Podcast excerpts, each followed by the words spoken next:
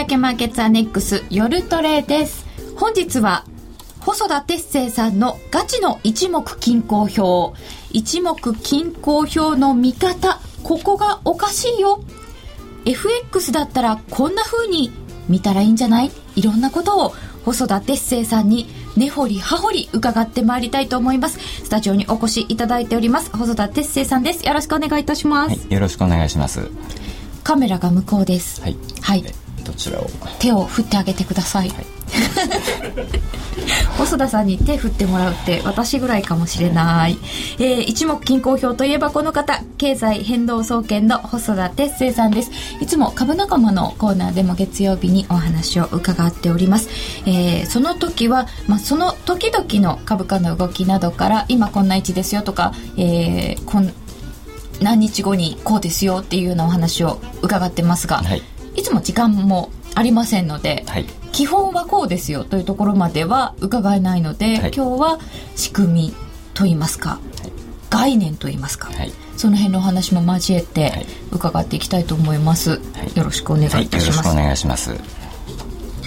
えー、皆様とツイッターでやり取りをしつつ進めてまいりたいと思いますので、えー、質問などなどあればツイッターハッシュタグつけてご参加になってください。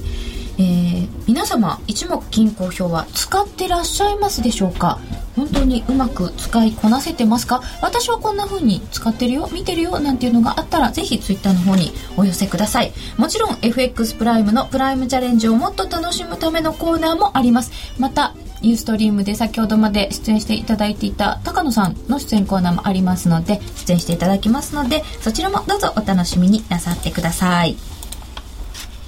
えツイッターでいただきました。一目均衡表は地高線の動きと三役好転の言葉しかわからないのでよろしくお願いいたします。うん、言葉だけはよく聞いてるよっていう方もいらっしゃるかもしれませんね。基本数値は株と FX では違うのですか？あ、いきなり質問が入ってまいりました。はい、では、それは後ほどもう伺ってまいりましょう。今、基本数値という言葉も出てきましたけれども、えー、細田さんまず覚えておかなきゃいけないことというかこれだけはっていうような用語あたりから伺った方がいいですか？そうですね、えー、基本数値それから対等数値、はい、というのは一応覚えておいていただきたいなという言葉です、まあ、特に基本数値は、はい、あのー、覚えるだけではなくて、えー、ご自分であの日数月数週数をあの実際に数えていただいた上で、うん、あえーこれは使える使えないっていうのをあの確認しながらやっぱり使って覚えていただきたい数なんですね。えーまあ、基本的に基本数値というのは、はい、あの9と26を今一種の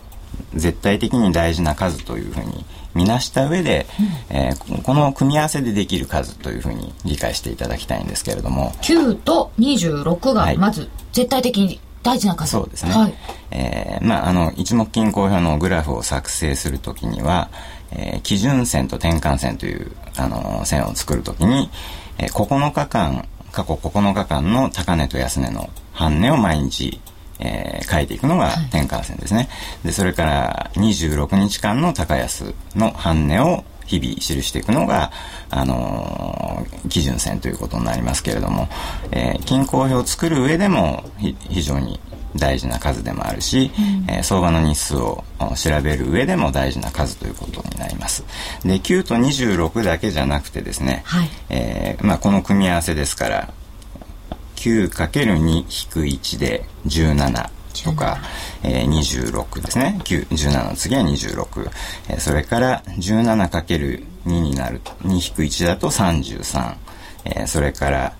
えー、26足す17-1だと42とか、まあ、どんどん増えていくわけなんですね。そこまでのところちょっと,、まあ、ちょっとホワイトボード。字汚いんで申し訳ないですけども。47、51。まあ、あの、まああの初心者的にはその926、はい、あとその間の1726の次の33 42このぐらいまでそうですね。はまず覚えますかね。そうですね、はい、あのまあ覚えてしまった方が、はい、いや楽だとは思うんですけどね。そうですね。でも数えながら毎回9数えてると、ああ、はい、9染み込んでくるかもしれません。昔昔の方っていうのは基本的に手書きでグラフを書くじゃないですか、です、ね、ですからあらかじめその日数を書き込むんですよね。あの昔の均衡表を作る形下にこう1234そうですね。あの要するに、えー、まあチャートがチャートを手書きで書いてる時に、はい、まあ、安値からあの日にちをあらかじめ9日目はどこ17日目はどこ26日目はどことかあるいは対等数もあらかじめ書き込んでおいて実際の変動がどうかっていうのを書きながら確認するっていう作業を書くんです、ね、昔はねあのこういうのあのなんて言うんでしょうパソコンないですからグラフは全部書かなきゃいけないですよね。ですからあの実は昔の人の方がこういう日数なんかは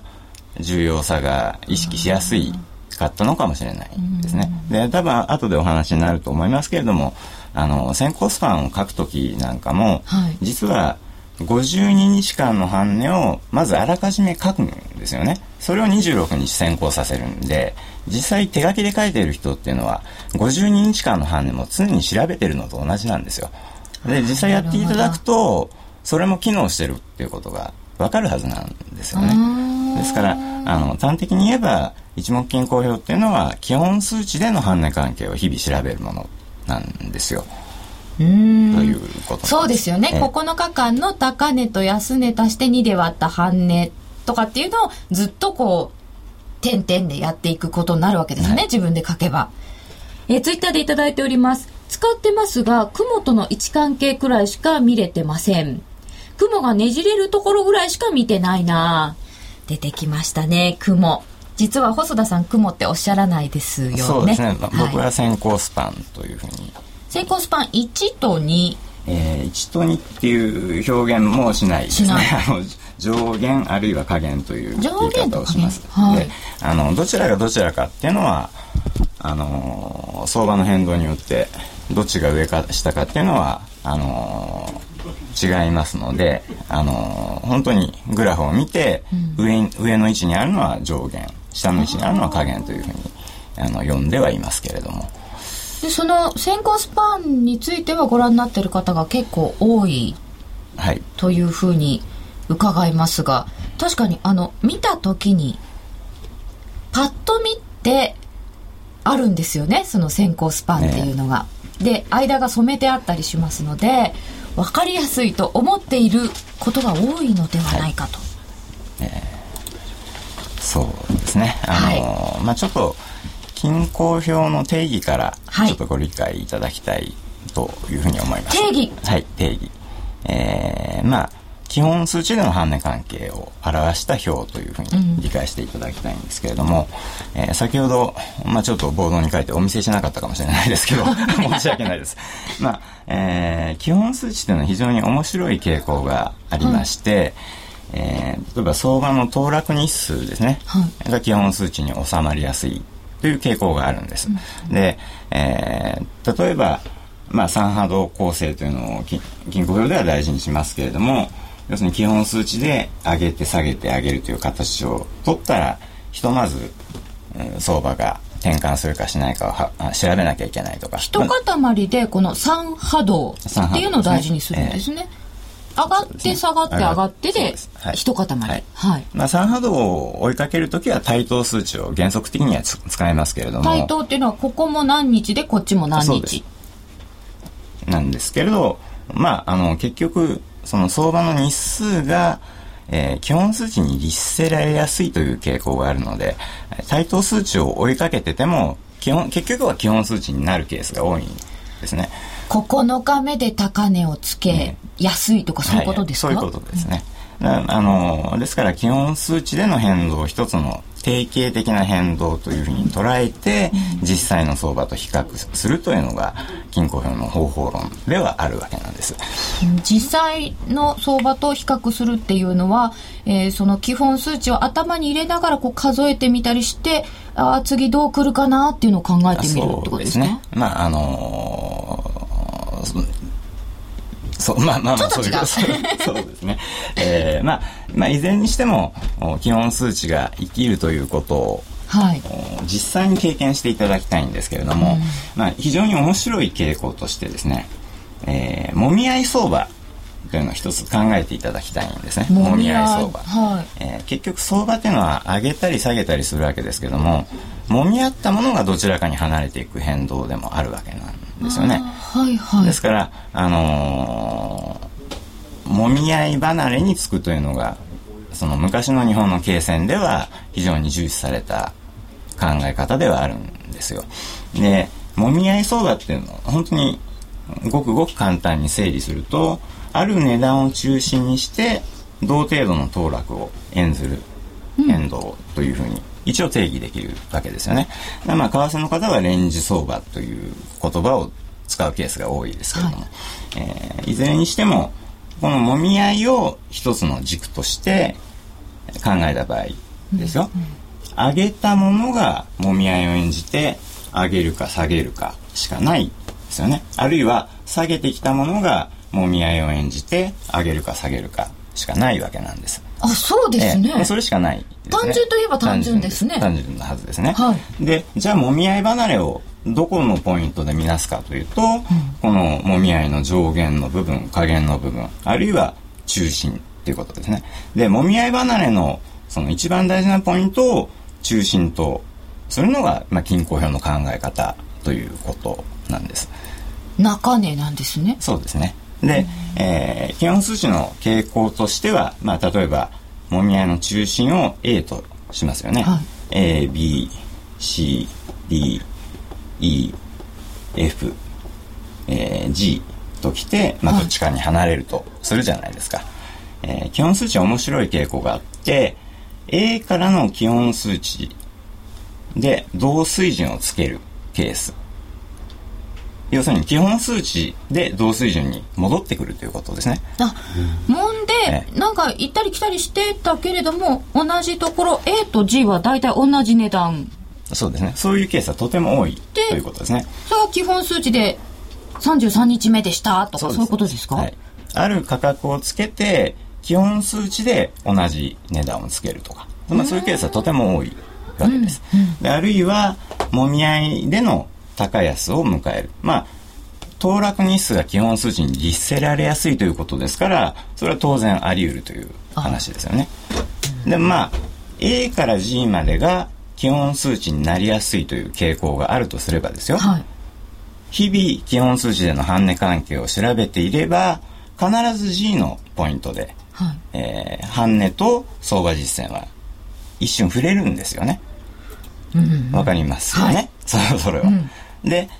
まあ、均衡表の基準線とか転換線を見ていただければわかると思うんですけども、一旦、均衡表の基準線でも転換線でも、踏み台として上げるとか、はい、戻り高値として下げるというケースがとても多いはずなんです。ぶつかってってよく言いますけれども、はい、それは別になぜかぶつかってじゃなくて、うん、それがちょうど半値なので、はい、そうなんです半値でぶつかるように線を作ってるってことですね。すねだから離れのポイントをこれで見極めるためにやってるということですね。基本数値の半値を。で、えー、実は踏み台にして離れるケースばっかりではないじゃないですか。はい。要するに、えー、そのままいいからそのまま通過していくケースっていうのがあるわけですね。はい、でその場合は思考スパンで確認するという話なんです。で思考スパンっていうのは、えー、26過去にずらして書いていくわけですけれども、はい、えー、思考スパンも26だけではなくて、はい、えー、42の思考スパンもあれば5176、まあ、いくらでもあるという話ですね。そうなんですね。はい26だけじゃなくて後ろにずらしてみたらどうだろうっていう考え方なんですね。まああの補ってるわけですよ。基本数値での半値関係と、うん、まあそれだけではあ完全ではないので思考スパンで補う。補ってる補ってる両両方を両方補補い合う関係ですね。で、えー、まあ基準線と転換線との関係っていうのは、うん、過去こ9日間と26日間の半値が一緒になりますよということですので、うん、えー、それを踏み台にしてればこっちで確認すればいいし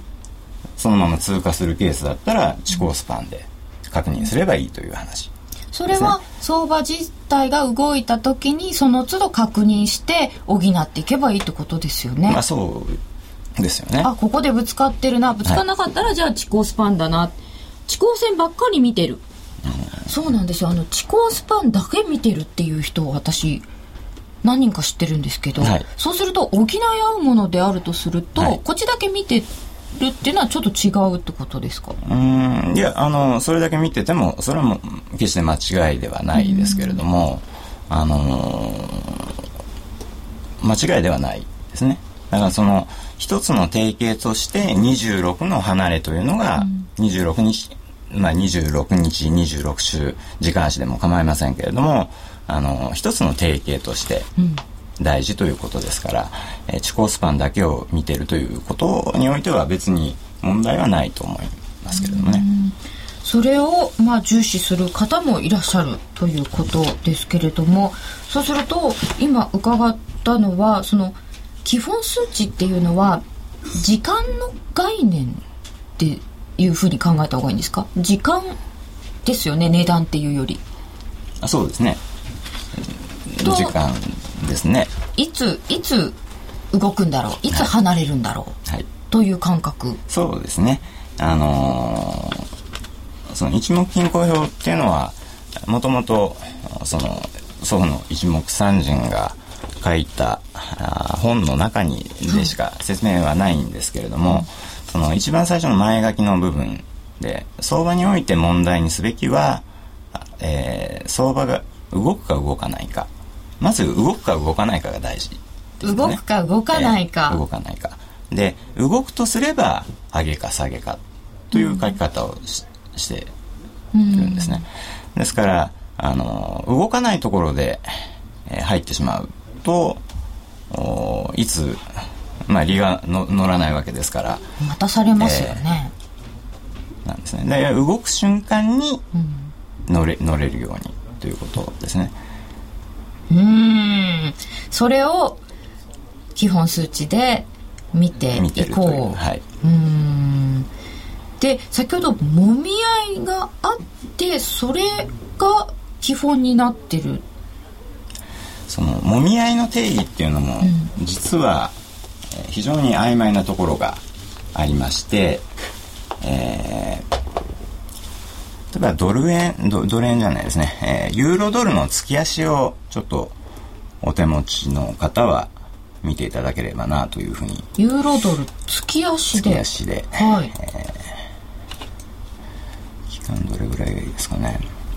ユーストリームの方にも出してもらうように準備はしております。ユーロドルで月足です。ですねまあ04年の2月ぐらいから。04年の2月ぐらい随分昔ですけどもね。はい。えー、そうするとこれでまずどんなことを見るんですか？見るポイントいっぱいありそうですけど。そうですね。まあこれは結局まあ05年の11月のやつね。1.1638ですか、えー、それぐらいから、はい、08年の7月の1.6038まで、えー、上げて、うん、その後もみ合ってるという話ですよね。これだけ大きな値幅ではありますけれども結果的にはもみ合い相場が続いてるというここはもみ合いなんですか？と認識できますでしょ。だからあの方向っていう概念は非常に曖昧なんですよ。結局認識 あのとても難しい概念、そうですね、ええ、でも高値抜けてないし安値切ってないですね。はい、ね。だ結果的にはもみ合いっていう話ですよね、だからそのそうこういう相場が決定的になるのはどういうポイントかっていうのを合わせながら見なきゃいけないっていうことですよ。うんと今は次はいつそれが起きますかっていうのを待ってる段階ですか？うんまあ、長期的にはということですよね。ですもんね。で先ほどその基本数値がどういう形で、えー、機能してるかっていうのを、えー、ちょっとごご自分で確認していただきたいんですけども04年の2月の高値位置をちょっと起点にしていただきたいんですね。04年の2月。の高値、はい、私の端末では、はい、04年まで遡れない、えー、ユースト出てるえー、皆様ユーストリームの方に一応チャート出てますのでこれでご覧ください。でまあ、えー、04年の2月から33か月目というのが、はい、06年の10月で、えーまあ、ほほぼ同水準で、えー、押しを入れてるようなところになってるのが確認さできると思うんですね。33か月目なんですね。はい、はい、でそこから上に上がっていって、えー、08年の4月、えー、08年7月が最高値ですけども、はい、4月の高値位置が51か月目の基本数値になってるんですよ。で、えー、そこからずっといきますと、10年の6月安値というのは77か月目なんですけれど、この04年の2月の高値を割り込んだ瞬間、この長い陰線部分っていうのは基本数値の76ヶ月目なんですね。要するに基本数値で同じ値段をつけるかあるいは高安を演じるかという現れ方をしてるという話です。で、えー、83ヶ月目も同じ水準なんですね。で、現在地、あの、今年の2月というのは、実は安値位置が、うん、同水準と言っていいか、どうか、えー、その前の月ですかね。前の月が同水準と言っていいかどうかっていう位置ですね。で、2月っていうのは97ヶ月目で、これも基本数値なんです。あの、30、97え 33×3-2 は97ですね。という形で。97ヶ月目。はい、これもじゃあ、時間関係としては大事なところで。はい、大事なところですね。で、実は、もみ合い、一応、もみ合いと言ってますけど、うん、同時並行的にもみ合いの中心がなされてるケースだってあるわけなんですよね。中心が？中心が、こっちも機能、まあ下の位置も機能してるし、上の方も機能してる。あ、同時二つ機能しちゃうっていうのもあるんですね。はい。っていうケースもありますので、はいえー、08年のあごめんなさい04年の12月の高値1.3667のところを起点にしてもらもらいますと、えー、26か月目があ07年の1月で、えー、押しを入れてる形になってるのがわかると思うんですね。うん、で、えー、47か月目というのが08年の10月安値。で、47も基本数値の仲間として僕は扱ってますけれども。うん、というのも、えー、97、97っていう数今申し上げましたけども、はい、51たす47引く1っていうのは97になりますね。はい、要するに足して基本数値になるということですから、これも一つの基本数値の仲間としてであの結構出てくる数でもあります。47はいで私はなんか高値とか安値が出てくることばっかり考えてたんですけど、はい、同値っていうのがあるんですね。そうですね。あの同じ値段をつけるということは、うん、えー、とてもその後のヒントになるんです、うん、で、えーまあ、ちょっとあんまりお話しする時間はないかもしれないですけれども3波動が実はとにかく大事なんですよ。3波動構成というのは、まあ基本数値でと言いましたけれども、ABCD とあって、はい、えー、AB の時間と BD の時間が一緒ですね、うん、B が中心点で時間関係が一緒、えー、AB の時間と CD の時間が一緒。そうなることもある、えー、もある、うん、あるいは AC の時間と、えー、CD の時間が一緒という形ですね、うんこの対等数の時間関係をずっと追いかけていくということが大事なんですけれども、うん、あのさこれともみ合いの考え方を使うんです。一緒に。もみ合いの中も結局それがありますし、はい、大きく見るともみ合いを含めてそれになる、そうですね。で、えー、相場の方向性っていうのは少なくともこの3波動の時間を使わない限り、変わらない傾向がとにかく多いんです。変わらない。変わらない傾向が多いんです。あるいは、えー、計算値の考え方ももちろんありますけれども、うん、まあ、そこまでいくとちょっと複雑化してしまいますから、えー、方向が出るっていうのは結構じゃあ大変なことなんですね。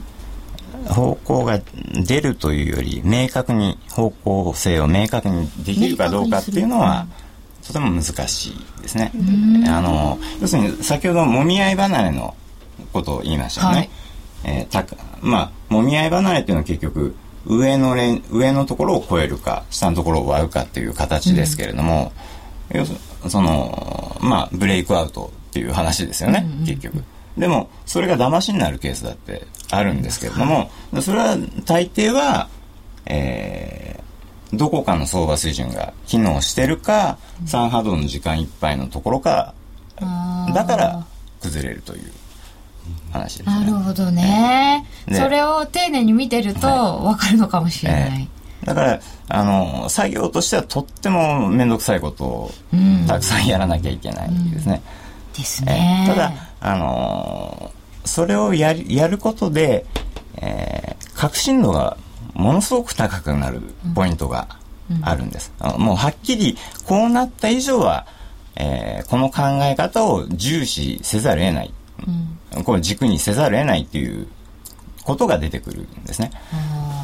この値段が元だとか、そうですね、この時間だとか。はい。ですからまあ先ほどのユーロユーロですけれども、はい、ユーロドルの月足をご覧いただきました、えー、04年の12月を起点とすると、はい、お今月がまあ、基本数値、まあ、調べていただきたいですけど、はい、えー、今月が87か月目で、まあ、これも基本数値の仲間と言ってあげてもいいんですね。要するに2月87か月目、はい、はい、で、えー、このまま上昇していけば1.3667というのは一つの非常に大事なポイントになるんじゃないかなというふうに、えー、思ってはいるんですけれども要するに今月が高値決まりをして前の安値を割ってくるようだと、この2つの相場水準が決まってる状態で上値の限界として崩れるということだと下げ3波動を優先せざるを得なくなるということです。月足変遷では。下下向きのこういう N みたいな格好になるわけですね。はい、で、えー、その場合においては起点としては08年の7月それから09年の11月、うん、それから11年の5月というのも起点になりうるわけで、うん、えー、これまでの変遷っていうのは実は三波動構成としては時間が全然合ってないですね。ここまでは合ってないんですね。で、えー、長期沿線上、ポイントとして非常に大事だったのは、去年の3月のローソク足で、えーまあ、ちょうど、11年の3月というと、3月ね。1点ちょうどあの皆さんの好きな先行スパンの間に入ってる 入ってますね。で、まあ、あの、去年の変動で、ここから下げる。相場を崩す、均衡表を崩すんであれば、実は時間関係が合わないこともあって、下げが決定的になりかねない場所だったんですね、去年の変動。まあそういう認識を僕はしてるわけなんですけども、えー、それを超えて上げた以上は、もみ合いの可能性は、さらに長期化する可能性十分考えてもいい。っていう話です。で、えー、変化日、変化月、変変化週、何でも構わないですけども、それがあ決定的に転換、転換の位置として機能しないっていうことは、中心をなしてる可能性があるという話ですね。ということはそこからガーって崩れるかなと思ったら崩れないっていうのは、それが中心かもしれない。そうです。なってる可能性が出てくるということです。中心、え要するに少なくとも目先上の、まあ、3月の場合は、え上抜いて割り込んだわけですから、うん、えー、この部、うん、上抜いた部分はもみ合いの一つの限界として許容範囲にあるということ。ここまでは、はい、ブレの範囲って感じですかね。はい、うんこれでも真ん中中心であるっていう考えが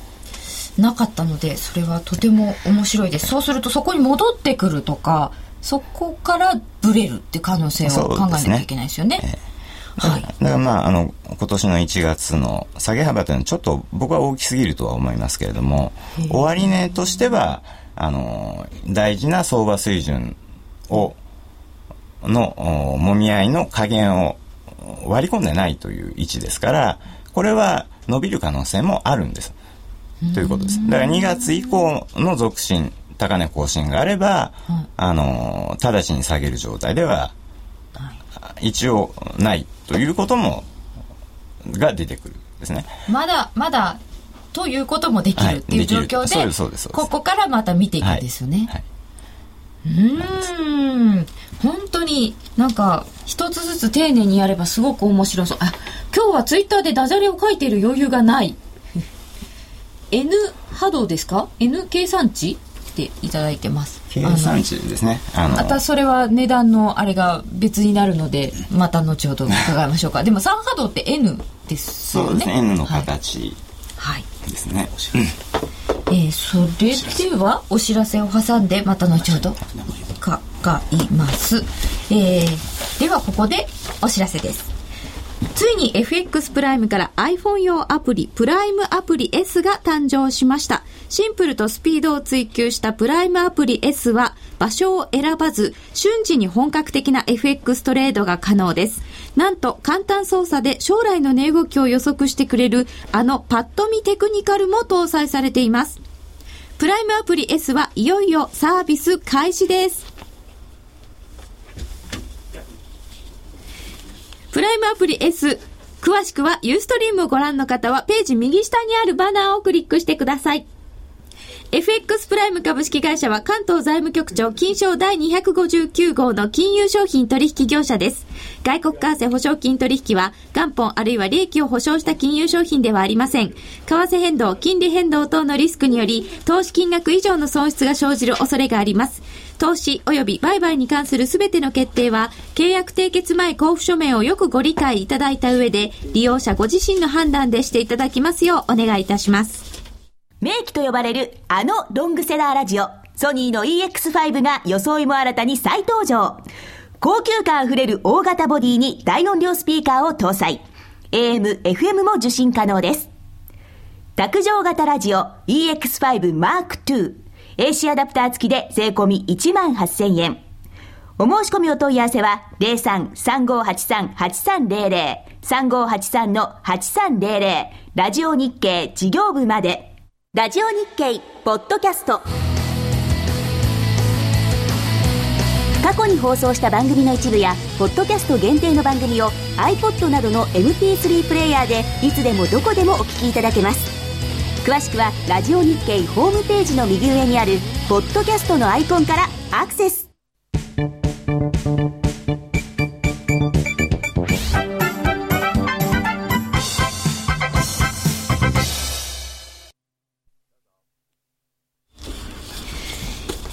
夜トレプライムチャレンジ虎の巻。このコーナーは FX プライムの提供でお送りいたします。ここからは FX プライムの新感覚キャッシュバックキャンペーン、プライムチャレンジをもっと楽しむためのコーナーです。ナビゲーターは FX プライムの高野康則さんです。よろしくお願いいたします。よろしくお願いします。これ、横並び変じゃないですか、二人で。なんか、初めてですね。はい、面接官。はい。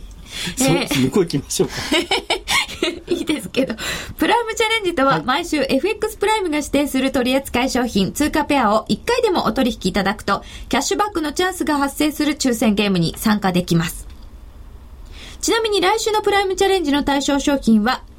通貨ペア、ユーロ円、ユーロドル、ユーロポンドの選べる外貨です。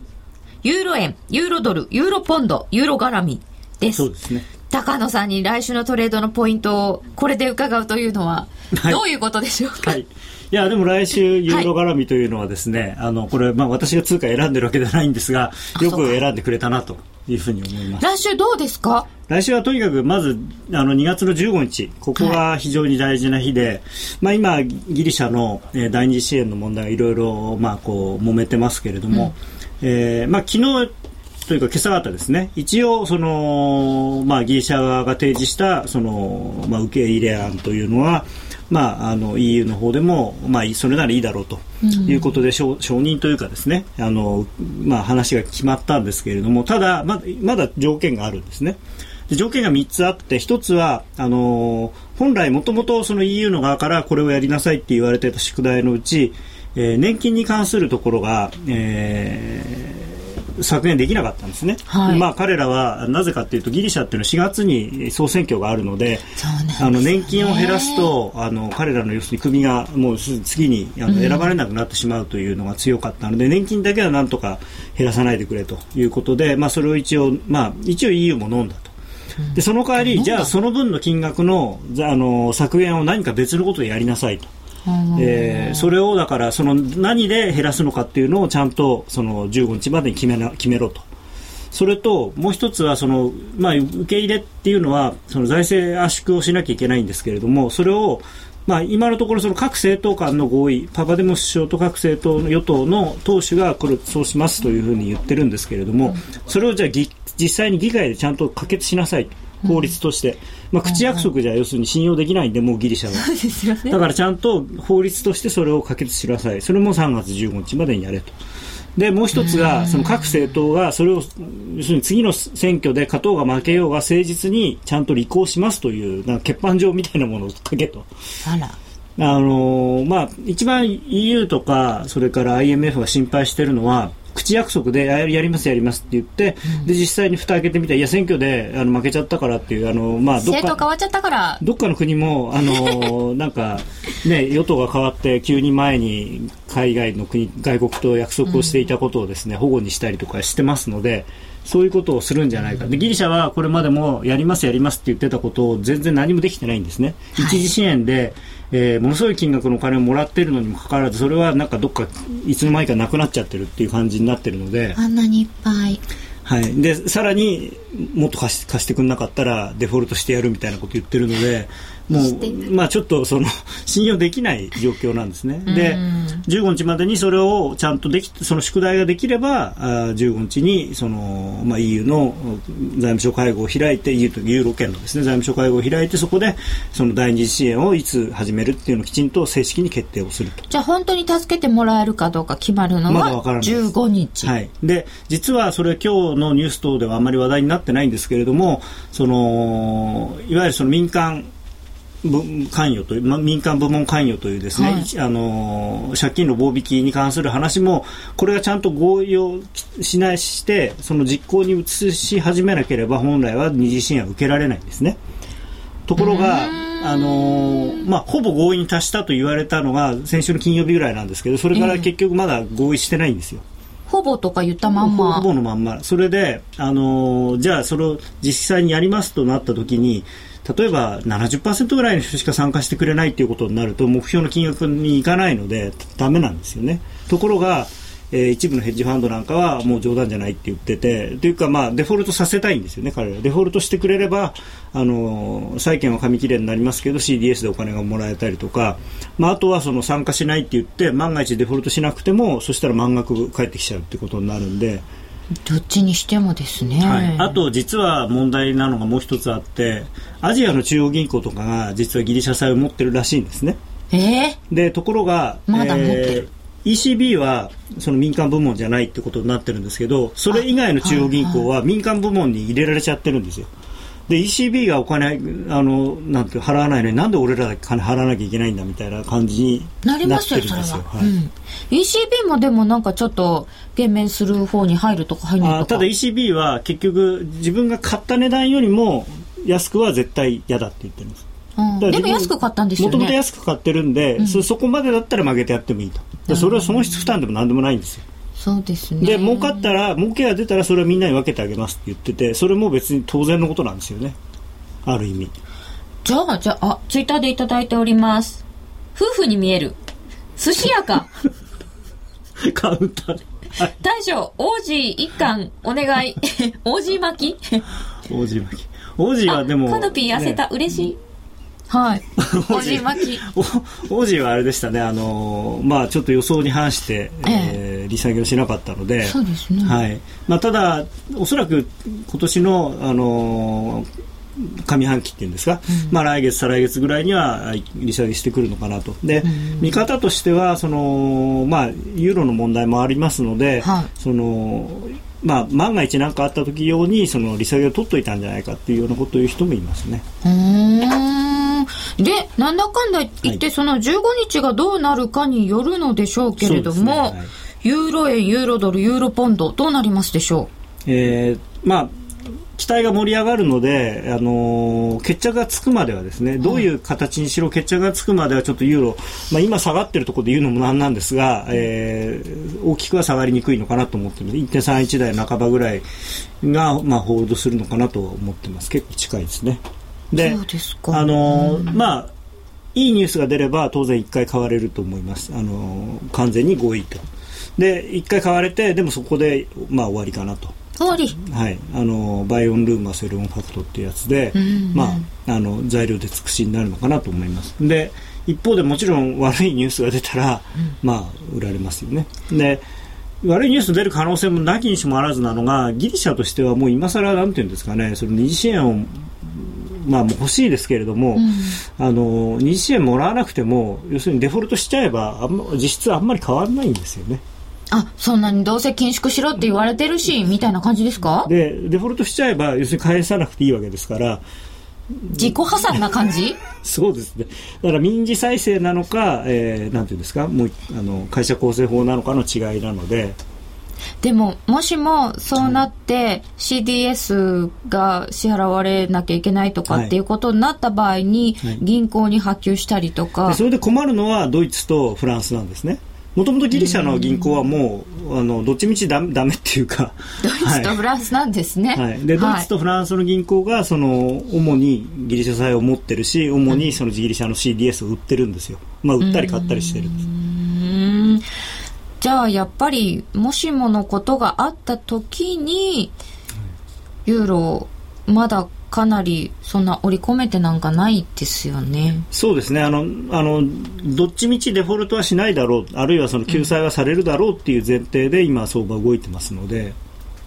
まだじゃあ15日まではちょっとわからない。はい、でしかもその先ほど申し上げたようにあの仮に、えー、今回の話がまとまって買われたとしてもですねそれはそれ、うん、そそこまでの話であってこれそれで決してそのユーロのあの危機が終わるわけではないですし、はい、ギリシャの問題が解決するわけでもなくて単にその先延ばしをする、まあ、とりあえず3月20日にデフォルトはしないっていうだけですよね。その間に先延ばしてる間になんとかできるといいんだけどねっていういやそうなんですね。ただそのギリシャがこれから財政を大幅に圧縮する、うん、で、えーまあ、もしですねそういうことでユーロが高くなるということになると、ギリシャとしてもですねその景気を良くする手段が何もないんですね、金利これ以上下げようがないですし。でまあ、ましてそのギリシャが下げるわけじゃないですね。そうですね。だから金利を下げるか財政支出をするか通貨を安くするかどれかをしないとやっぱり。ギリシャは将棋倒しの最初の駒にならないように、あのギリシャが倒れることはもう多分織り込み済みなのであの EU としてもその次のだからスペインであるとか、まあ、ポルトガルまではまだいいとしてスペインであるとかイタリアであるとかにどうやったら波及しなくて済むかっていうのでそれがそのいわゆるハードデフォルトというかあの無秩序なデフォルトになってしまうとそういう先進国というか、まあ、大きな国の金融システムがおかしくなってしまうのでそうするとイタリアも一気にっていう話になるのでなんとかそうならないようにっていうことをやってるんですよね。なんとかならないようにしてほしいですね。えー、さて、はい、ちなみに今週分のプライムチャレンジ抽選ゲームの権利取りもまだ間に合うんです。取引期間は明日2月11日土曜日の午前6時59分までです。お急ぎください。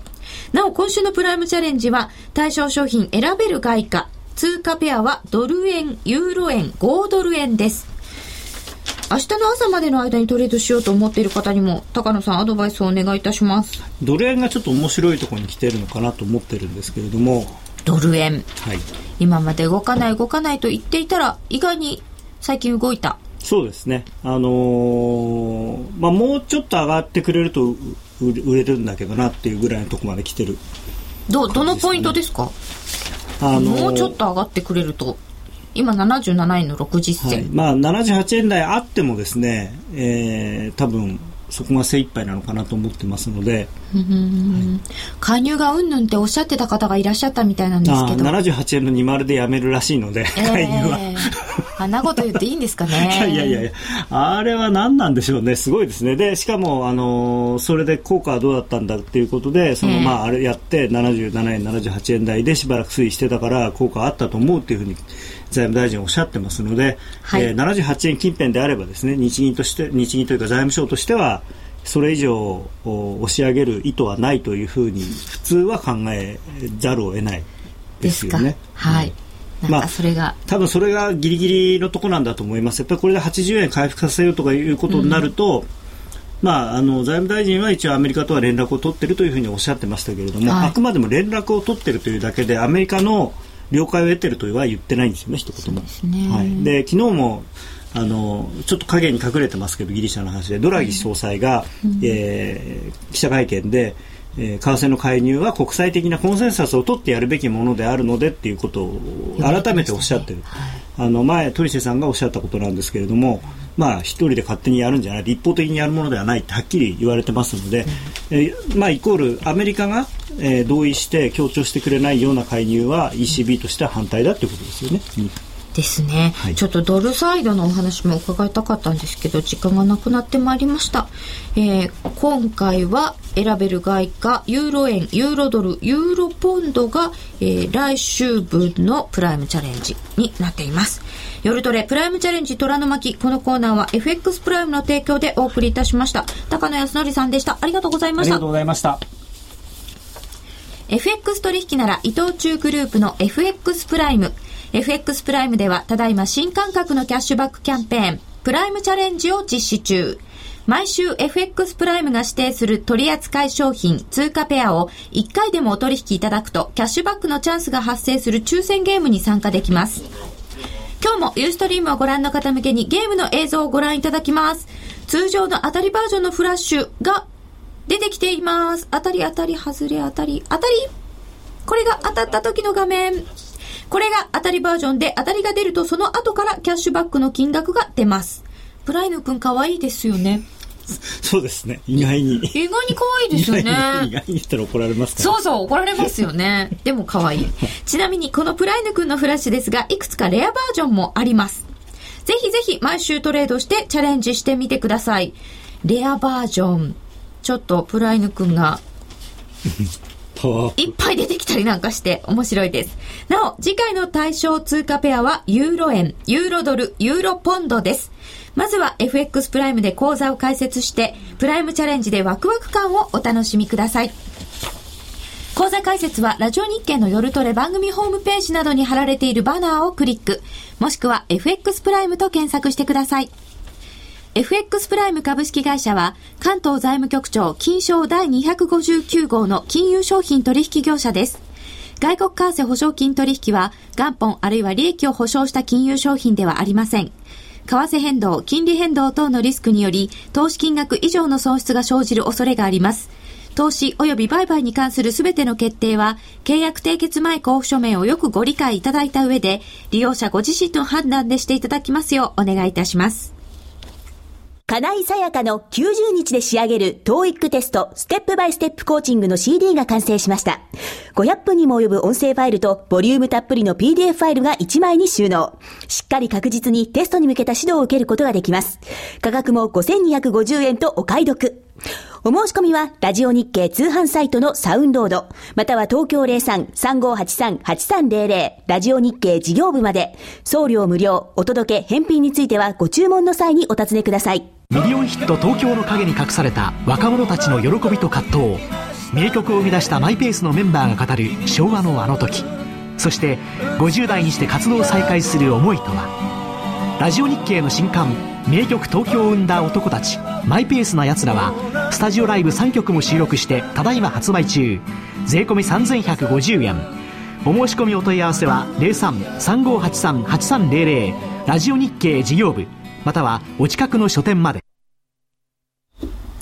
それでは引き続き、ガチの一目均衡表、細田哲生さんにお話を伺ってまいります。えー、先ほど、ユーロドル月足でご覧いただいていたのですけれども、はい、えー、引き続きユーロドルのお話をしていただきたいと思います。はい、えー、っとですね、えー、まあ、日足のチャートを見ていただきたいんですけれど、ユーロドルの日足で。の日足ですね。はい、で、さっき、月足で2つポイントを出しましたよね、うん、あの起点となる高高値2つでしたけれども、はい、えー、下の方が1.30近辺、うん、で上の方が1.36近辺というところだったと思います、はい、で現在の位置というのが、えー、まああ上1.36には全然いかないですけれども、うん、今回の上昇が直ちにその上値まで行くようであれば先行スパンの上限1.36近辺にあったということはお分かりになるかと思うんです要するに大事なところで均衡表の位置が大事な位置に来るケースは多いんですよね。そうそうですね。偶然じゃないんですよね。あの意味が意味はあるということですね。うん、あの意味はあるということです。で、えー、まあ先ほどの相場水準という考え方をちょっと冷やしでも使っていただきたいと思いますけれども、はい、えー、昨年のですね、えー、12月の14日のローソク足を起点に見ていただきたいと思います。まあ、1.3昨年の12月の14日というのは1.2943ぐらい、という安値をつけたところ、はい、ところですね。そこから日数がどうなってるかというのを見ていただきたいんですが、はい、あえー、1月の、はい、27日の高値、まあ、これがちょうど先行スパンの上下限のところにぶつかったところですね、はいはい、ここまで33日。あ33日だ、はい、33日なんですね、うん、で、えー、昨日が42日目なんですよ。でまああの起点としてはですねまあ、このケースでは12月の14日の安値位置と、まあ、その前のマウスが動かないその前のどこですか。1.32近辺の安値が、えー、あると思うんですけど11月の安値位置ですね。去年の11月の。11月の1.3214のあたりですか、はい、えっ、ー、と、ね、11月 25?、はい、ですね。はい、あたりですね、はい。えー、ここも同時に基本数値としてあり得るというところだと思いますけども、えー、5543なんですけれども。ここからだと昨日まで55ですね。昨日まで55なんですけれど、はい、えー、まあちょうど1月の27日の高値はこの11月の25日の安値位置まで達したところで押しを入れて上抜いてきたということですから、あ両方相場水準として機能する可能性が今のところ出てるという状態です。で、まあ、あの両方両方機能している可能性があるということですね。で、今、12月の14日の部分から割り込んだ部分で、まあ、ちょっと今すぐ計算値出てこないですけど1.32いくつぐらいなんだと思うんです。えー、っとこの安値位置まで割り込んだ部分を上に足してあげたい。ああ、ね、はい、要するにここがもみ合いの中心であるんだったらここまではもみ合いの範疇に含まれますというところですね。でこれを超えるんだったらこっちよりも上の水準の方が機能してくる可能性があるという話にもなります。で、それと同時に上げ三波動の時間関係はどうかということを見ていくわけですね。うん、で、えー、去年の1月、あ、今年ですか。今年の1月の安値位置というのは、その下げの三波動構成上は時間合ってないんですよ。合ってないんですか？えー、この前のところを中心にしてあげると、ちょうど1月の31日っていうのが、えー、非常に大事な変化日だったんですけれども、1月、えー、2月1日、まあ、1日ずれたぐらいの2月1日から先行スパンの中に入ってくるんであれば、目先の強さっていうのは確定的になる側面があったのが、もたつい、結構もたついて出てきてしまったっていう、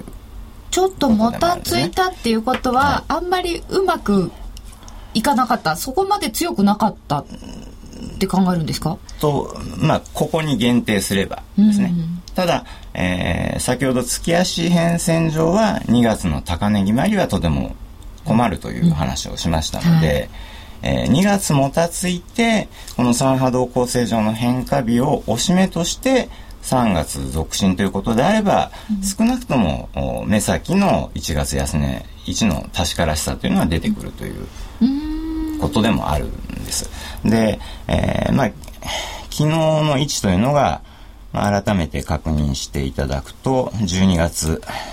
14日から、14日から42日目の基本数値です。まず、基本数値ですね。で、1月13日からの変動っていうのは、えー、10日上げて、えー、7日下げて、昨日の位置があ4日目ということですから、10上げて10日目という。なんかちょ、ね、ちょっとずつずれてる感じですか？あ、まあ、そこの10、10なんだ。ああ、なるほど。はい。ですから、ここから続進あれば、ここから10日目。10日目。ですね。あるいは、えー、16日目までは、上昇余力がありますよという話ですけれども、えー、そこから、このここから直ちに均衡表を崩すんだったら、うん、えー、12月の14日がより強調12月14日の位置の要するに中心の方が強調されるという形になるわけです。これちょっと14日のところからこう線引いておいてみると分かりやすいかもしれない。そうですね。ですから目先の変動としてはこの線を割らなければ、はい、決して悪い状態ではない、ね、まだ余力が残ってる、はい、はい、だから割り方もとても大事なんです。割り方ね、はい、高値位置から適切な三波動構成をとって、うん、この位置をつければ出発点になる可能性も出てくるしということですよね。はい。じゃあそういったことをまずこれからちょっと皆様もぜひ数えてみていただくといいかもしれません。最後に時間もあまりなくなってきたので FX のトレードで一目均衡表を使う時の注意点を伺っておきたいんですけれども株との違いなんていうのはありますか？えー、っと株であればありえないような値動きの仕方をするケースは多々あります。そうなんですか。はい、で、あのまあ、原則的に3波動で追いかけていくわけですけれども、はい、要するに時間内で3波動の時間内で、えー、計算値を超えるような、うん、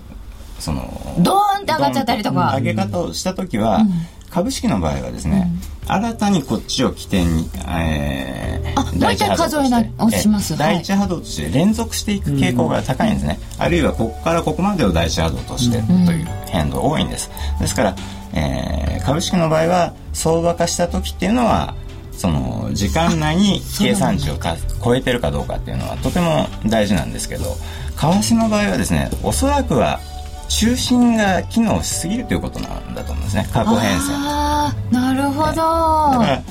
その下げしぶりないその続落がなければある時間経過によって一気に中心に戻る。真ん中の方をちょっとよく見てみるといいかもしれない、えー、えー、面白い奥が深いお話を伺いました。この続きは延長戦で伺いたいと思います、えー、放送の方はそろそろ終わりとなります